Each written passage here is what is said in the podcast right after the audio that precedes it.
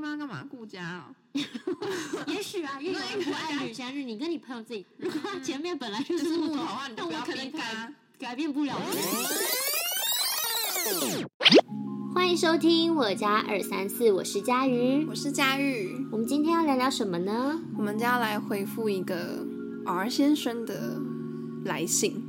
也就是，呃，他的来信其实就是，嗯，他一开始是听到我们的聊星座的话题，对，他是从星座那边入坑，入坑，入我开们始的成火为我坑们的小粉丝，小粉。其实蛮感动的。欸我看到这一篇的时候，嗯，其实是蛮感动，因为没有想到，因为其实我们到现在到这一集来讲，将近一百集有吧，对。然后第一次收到了这么一个长篇故很事详算详细的故事心吧。得。对，对，其实你自己看到的时候，你有什么感觉？我觉得很 shock。I'm very shocked。非常的惊对，喜吧，因为我觉得在他的生命里面，这应该是一件很重大的一件事情。就是如果今天换成是我经历的话，我可能会， 呃，有些对人生有些不一样的看法之类的。哦，我刚刚其实原本以为是说嗯他听我们节目给我们回馈这件事情，嗯，你有什么感觉？哦就你讲的是他的故事，让你非常的惊吓。哦、那你觉得有什么感 觉？你现在在问什么 感觉？就是他， 好好笑，到底什么感觉？ 就是问哪一个？就是他，嗯、他来听到我们的节目，对然后也写了很长的一个小故事给我们，嗯，那也写了一个很大片的心得，有这么一个忠实的粉丝，哦，我觉得很开心，哦我很开心的原因是因为我我发现就是哎、我们聊的一些东西也可以触发到可能别人的灵感啊，那可能在他的生命刚好发生一些事情的时候，可以陪伴在他的身边，然后我会觉得这件事情让我觉得。当然，就是赋予我们现在在做这件事情更多的价值价值跟意义。他的动所力，以我觉得很棒。而且我觉得蛮意外的，怎么说？因为我一直以为就是星座啊，跟我们聊的男女，就最开始第一季的时候，对，我们第一，季都是聊那个男女关系，然后第二季聊什么？第二季就是那个好啦，大家继续回去听我们的一二季， 笑死，结果我们自己忘记。对啊，然后呃，不管已经到达我们这一季是第四季了嘛，对，其实真的蛮多感谢的，而且我们录应该有一年、两年了，一年了，一诶有一年了，不止吧，一年多了。一年多了。对啊，超其实真的有点意外，因为一直以来，说实在的，我们的收听率都没有非常的高，就高高低低，高高低低这样。连我们自己有时候都会忘记去听。不是没时 间，因为我们不是那种嗯、呃正常，因为固定时间通勤族。对，我觉得固定时间通勤族的话，就可以就是用我们的声音去陪伴你们。定时听之类的。对，然后所以接收到这么样的一个忠实粉丝，其实是说真的，心里是满满的感动。然后其实中间我有想过要放弃更新，嗯，那后来就是在放弃的前几天吧，对，就是收到这么一大篇的心得嗯，感想，是蛮暖的。对，那今天我们来跟大家分享，对我们有取得当事人的同意，来分享一下他跟我们说的分享小的故事，事。嗯大故事。嗨嗨，我家二三四，想跟你们分享一件事。我是处女座的男生，今年一月中的时候，我跟我们家的水瓶女分手了，是女生提的，原因是女生不希望我到美国出差。详细的原因呢，我就不再仔细说明了，只能说两个人思维模式真的不太一样。在一起将近四个年头，陪他考上台差的国小老师，某地区国小老师，我们都是这可以讲吗？地区没关系啊，没关系啊，好，我们都是桃园人。工作我在台北，他在台中。去年也讨论到结婚，那房子也一起去看了。本来是想说我们自己处理，不要靠长辈就好，但是呢，最后还是由女方的家长协助女方签订了房子。所以呢，在去年的时候，房子就处理好了。我就说好，那我买一台车子，我们可以一起出去玩。说好出差这段时间，也可以让就是水瓶女上下班能有一个安全的交通工具可以使用。但是到最后还是分开了，因缘际会下找到了你们的 podcast 来听。其实一方面是为了想知道水瓶女的想法是什么。二来也想知道我们是否有机会复合，但到了上个月五月底，他公布他结婚了，对象是同事，就是那个水瓶女，她的职业是一个国小老师嘛，然后她结婚对象是她同事，那个瞬间我的心真的是彷徨无助到一个不行，但木已成舟。我想生气也气不起来，只能说这段时间我从来没有真正走进他的心里吧。只是在最后这一刻，好像真的讨论到结婚的时候，让他倍感压力，然后才随便找个理由离开我这样，然后不到半年直接闪婚。我知道这个举动很水平，但实在是不知道该说些什么，叹气惋惜以外，也无法理解这个状况。最近呢，有讲到一集讲到巨蟹座，我的前任月亮是巨蟹，其实就像你们讲的那样耶，好像内心会长期处在一个不安的状态。总之，谢谢你们的 podcast，你们两个水瓶女分析星座很有趣，声音很好听，希望有机会也能出个男女相处的主题，以后依然会继续听你们的分享的，谢谢你们，谢谢谢谢你，谢谢 R 先生。对好，我们根据这个小故事，是，沉重的小故事，对，来讲讲我们的想法吧。好，首先，我们先讲这个男生是一个处处女女座男，的男生，然后女生是水瓶女，然后她月亮是巨蟹嘛。对，笔记笔记，嗯，你自己遇过处女男吗？我想一下哦，嗯，极少，很少，为什么？因为就是在聊天的过程当中，我觉得有时候我很容易跟处女座硬碰硬，就是我会感受到被控制，我就会跑走。所以基本上你说要到暧昧，我觉得有点难呢。你就光当朋友聊天好了，他有让我觉得有点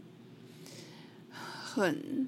就想要我怎么样怎么样怎么样，我就会觉得很烦，你会觉得处女男的控制欲也很强？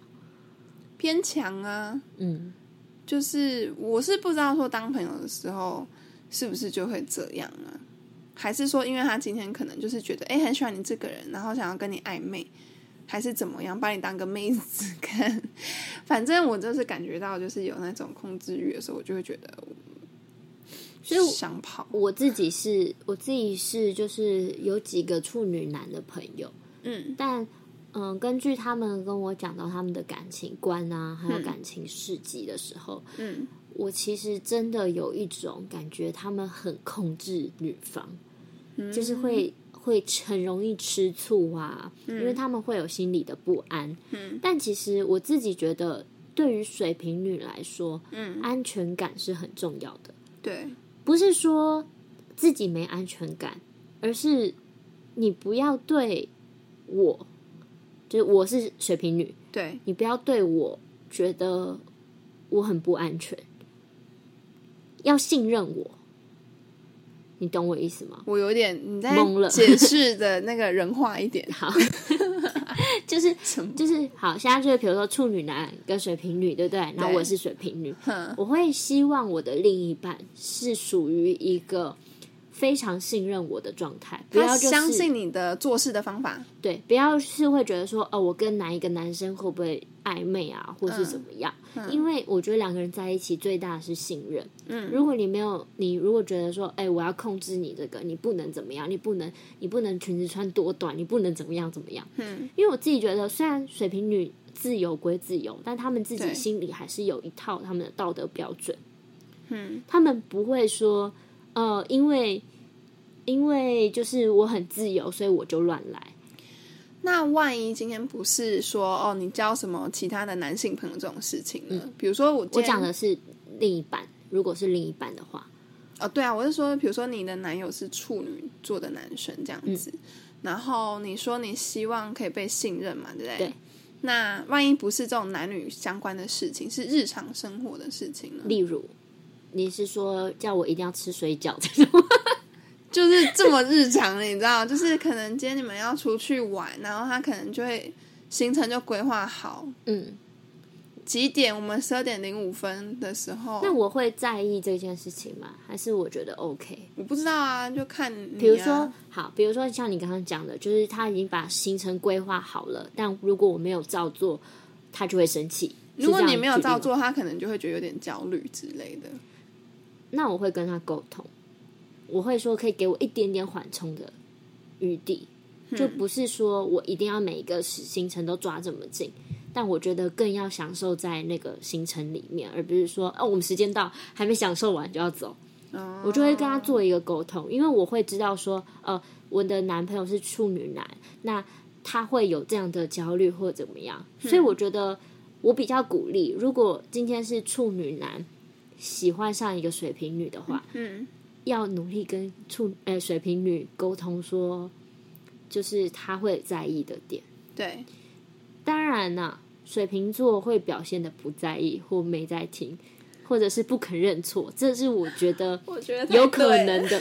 对，有可能会做的，或有可能会发生的情况。对，但是你们千万千万不要担心，他们没有不是没有听进去，他们只是爱面子，他们也许只是不希望你管，但是他们其实都会放在心里的。那你要怎么知道他是真的不在意，还是其实有在意？还是我觉还是得， 我如果讲他真的不在意的话，你可以观察时间，用时间去观察。比如说，如果他真的不在意，你这么认真的跟他沟通，嗯，那他如果假装呃，比如说他他就是真的就是说哦，好啊，没事啦，没事啦，然后他就隔天还是这么肆意妄为的话，嗯是那就代表他真的不在意。嗯，那就可能要进行我自己啦，我是事不过三。如果三次沟通他都没有反应，那我就觉得这个人不要了。你听得懂我意思吗？因为他不在意你说的话，然后这是你的点，他又不愿意跟你沟通，又假装没事。你说你已经直接讲了，对啊，我是说用沟通的方式嘛，对，就我跟他讲说，哦，我很在意这个时间，嗯，然后可不可以每次帮我守时？如果这个女的就说哦哦没关系啦，没关系啦，可是你们没有抓到一个平衡点，那也许就是你们的性格跟观念上不真的合，不合。对不对？嗯，你觉得有没有道理？ 因为我之前有听过有一个人，他就是很喜欢，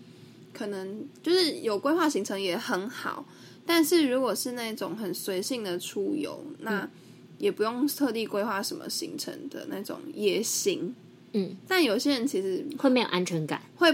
会觉得可能浪费时间，或者觉得嗯、呃为什么出来玩不规划之类的这样子。所以选择旅伴也很重要。 如果你们真的是那种不能一起去旅行，看你们对于旅行这件事情有没有这么在意了。你说跟你的另一半吗？ 也有人就是不太跟另一半旅 行，那另一半干嘛顾家哦？也许啊，因为有人不爱旅行，但是你跟你朋友自己出去玩，然后我在家扫地，对啊， 也许嘛，对不对？你才也给我在许，家扫地。但我自己觉得啊，因为我自己的上身是巨蟹，嗯，然后这个故事里面的女生是月亮巨月亮蟹，巨蟹，我自己也是那种很害怕，因为水瓶座是会那种像你刚刚讲的，嗯我去哪里，下一个目标，我就到那边再想。嗯的这种生活方式。但其实巨蟹或者是处女，处女的心理很多是比较敏感的。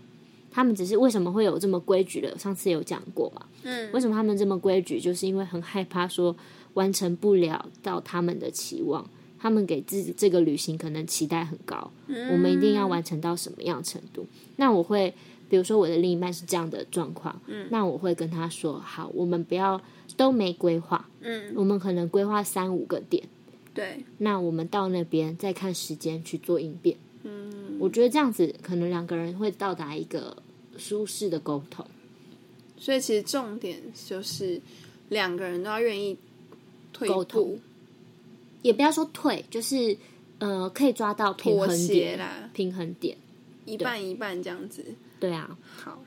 那嗯这个故事的啊、我们有他有讲到一个女生不希望男生去美国出差，对，可能就是女生的依赖感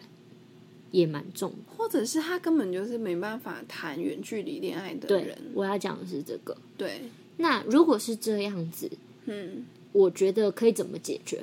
以我的想法是这样子，因为我是可以接受远距离的嘛。对，那你之前有讲过你是不能我嘛？是不能，好，那其实我最开始我也是不能接受远距离这种事情，对，因为我自己觉得远距离你没有办法掌控，你也没办法知道对方真的同频率吗？就是我正在干嘛，你有没有办法跟我想的想法是一样的？会渐渐的会有各自的生活圈，这样就会各自离开。不管他们前面在一起多久，对因为他们前面在一起快四年了、欸其实已经我觉得很跟熟了吧，熟不熟跟时间也都没关系，就像是为什么很多毕业的学生们一起在一起，嗯，但他们毕业以后分开学校以后，很容易分手，嗯，所以其实是跟年份无关的，嗯，也有可能一开始在一起就远距离，嗯，那这种东西要怎么样去达到一个平衡点，其实就是关于我们之前有讲过的，就是如何在远距离要怎么相处。我给大家几个小建议，如果如果大家是要面临到远距离或者是出差一段时间的朋友们，嗯，可以给大家一些小小的小方式，一直分享你的生活。嗯，但是之前我们有讨论过嘛，如果今天是一个上班族，很无聊，朝九晚五，对，但是你的办公上面也会发生一些有趣的事情吧？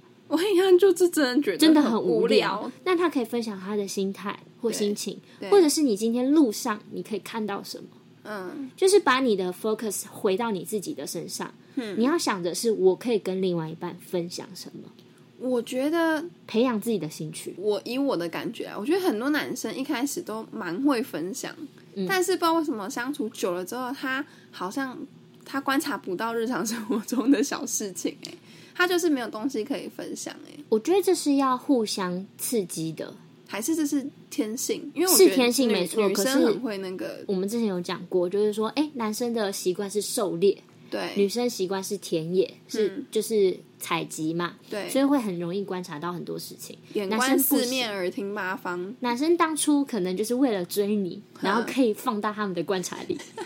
我一开始要狩猎，我不知道这个，我第一次来到这个丛林，我不知道有哪只有兔子，我要去哪里狩猎呢？我在看哪边有兔子，哪边有好，我鹿知，道这些兔子会藏在这里，哦，那我就不用担心了嘛，我就不用观察我旁边有什么兔子啦，哦，嗯可能会是这样子。所以那怎么办呢？对，那怎么改变他们这种状况？所以就变成说，如果你今天男生是这样状况，也就是说女生很想要分享很多很多的事情，可是男生怎么样就是木头？哎，前提是这样子，他前面不是木头。如果他前面本来就嗯是就是木木头头的话你就那不要我可逼能他改改变不了这件事情。对，但如果前面不是木头，后面变得慢慢的，你觉得哇怎么办？我有点不安全了，他开始越来越沉默，越来越无聊了，怎么办？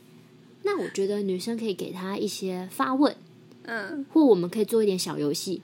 给他一个任务，我们一起达到，我们可以干嘛？互相许愿你，有没有觉得发问会有时候会发生一些可怕的事情？例如像我就很常，可就能会问另外一半什么。 对我会喜欢问另一半什么，但是你知道有时候问的问题有时候太哲学的时候，就会发生一些价值观的冲突。例如呢，你可以举一个例子吗？怎么样的问题会发生价值观冲突？就比如说，就是可能我 FB 滑一滑，然后就会看到可能就在讨论一些议题，嗯，比如说什么，嗯，举一个简单的，好，我简单的是不是？我的都没有很简好单，吗？先你讲一我个。讲个很劲爆的，好了，就是这个底下吵留言吵得很凶。他就是说，呃，老婆生了孩子这样子，生完小孩之后要住月子中心，然后月中心钱谁出？嗯，就这样。那你有一定的想法吗？我没有一定的想法，我就看底下留言，就开始论战。我的意思说，你在问你另外一半这种问题的时候，你会是心里有一定的想法吗？我心里有，我心里有我心里的想法、啊。那你会先跟他分享，还是先看他怎么分享？我会先听他想的想法，我干嘛先跟他讲我的想法？这样他就会顺着我的想法走。但是我不要他被我就是不想要影被响嘛，干涉，对我要听他真实的想法。嗯，对，然后这样就会有两派的说法。因为对对对，因为他可能如果跟我是站反对派的，然后我就说，哎，那你不觉得怎样？ 我就会开始，可是你不觉得这样子其实蛮有趣的？因为你们会沟通了，至少会引起对方跟你沟通的欲望。这个东西呢，就要在开始看往后的就是智慧了， 就是你在怎么样去化解，不要变成战争啊，就是一开始还要先引起对话嘛。我们一开始我们很会引起对话，对然后就开始论战，我们两个是辩论赛这样子的感好，觉。那那要至少要谁得分嘛，要有一个结果吧。没有的话要怎么？我跟你说，最后一定不会有什么太大的结果，因为这件事情都没有发生过。嗯，然后他就会最后的结果就是会跟你说，未来的事情我不知道。你们这个谈话真的就是一个废废掉的谈话。就是诡辩，但蛮有趣的啊、纯粹至少会诡对辩哦对话。啊有的人就会遇到说，哦，我一开始就是，嗯，会跟你分享说，哎、我公司怎样怎样怎样，然后接接下来慢慢的，久而久之开始嗯不分享了，然后两方就会觉得，女生可能会觉得说，哎、你都不分享，那我也不要分享了，然后久而久之，两个女人就生不会可能不分享，女生一定说不分享，还是忍不住讲出来啊！我就这 种人，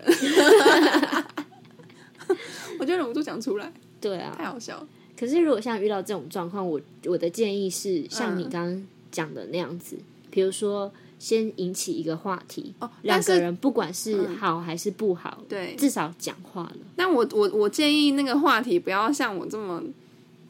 艰艰深啊，就是不会啦，我可觉以得再找，不是我跟你说，可以再找轻松一点的话题，可能嗯不，要这么哲学，是不是对，就是我建议是可能追剧啊、戏剧的话题，或者是就是兴趣的话题啦。但我觉得你刚刚讲那种问题啊，也没有不好，就是有一些人就是喜欢去研读这种东西，那就是可没有以一起去研读。对啦，是没有不好，但是嗯，很容易吵架，容易变成我战觉得争。也要看个性欸、因为如果真的这个男的可能就只是觉得哦，他有这个想法，但是他可能讲话很幽默，很好笑，嗯，那可能女生也惹不起这个战争的。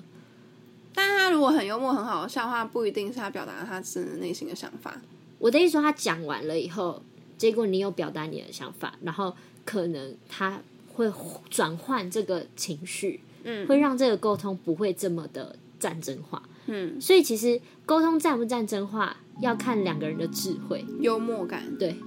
要够不够滑稽嘛？滑稽。 就是我突然想到麦克华斯基。我刚才也想到麦克华斯 基，对啊，我觉得这是一个很重要的相处模式啦。嗯，就是是不是今天不管今天事情的多严重，像可能啊未来可能会面临的问题，如果步入一个家庭对，或结不结婚，里面有提到这件事情嘛，嗯或未来要怎么规划，嗯，为什么会让女方压力这么大呢？我觉得也关系到就是讲话的方式，对对，我们可以讨论很认真的事情，对但，是不是可以用一种比喻，或者是是不是可以用一种游戏或者是轻松的方式去规划这件事情呢？那是不是把这个气氛弄愉悦一点，两个人就不会有一个心理压力或心理的负担？所以一个很严肃的人，嗯，他应该要配上一个性格很幽默的。比较幽默的人，还是说两个幽默的人要在一起？我自己觉得啦，哎、如果大家都可以成为幽默的人，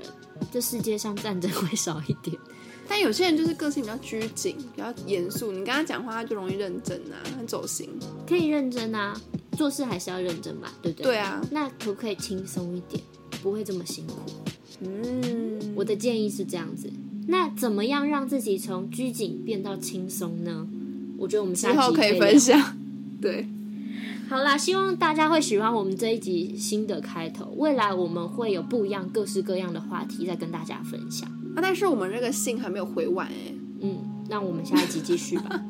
后面还有一些想法想跟大家聊聊，是是关于这个信的。这封信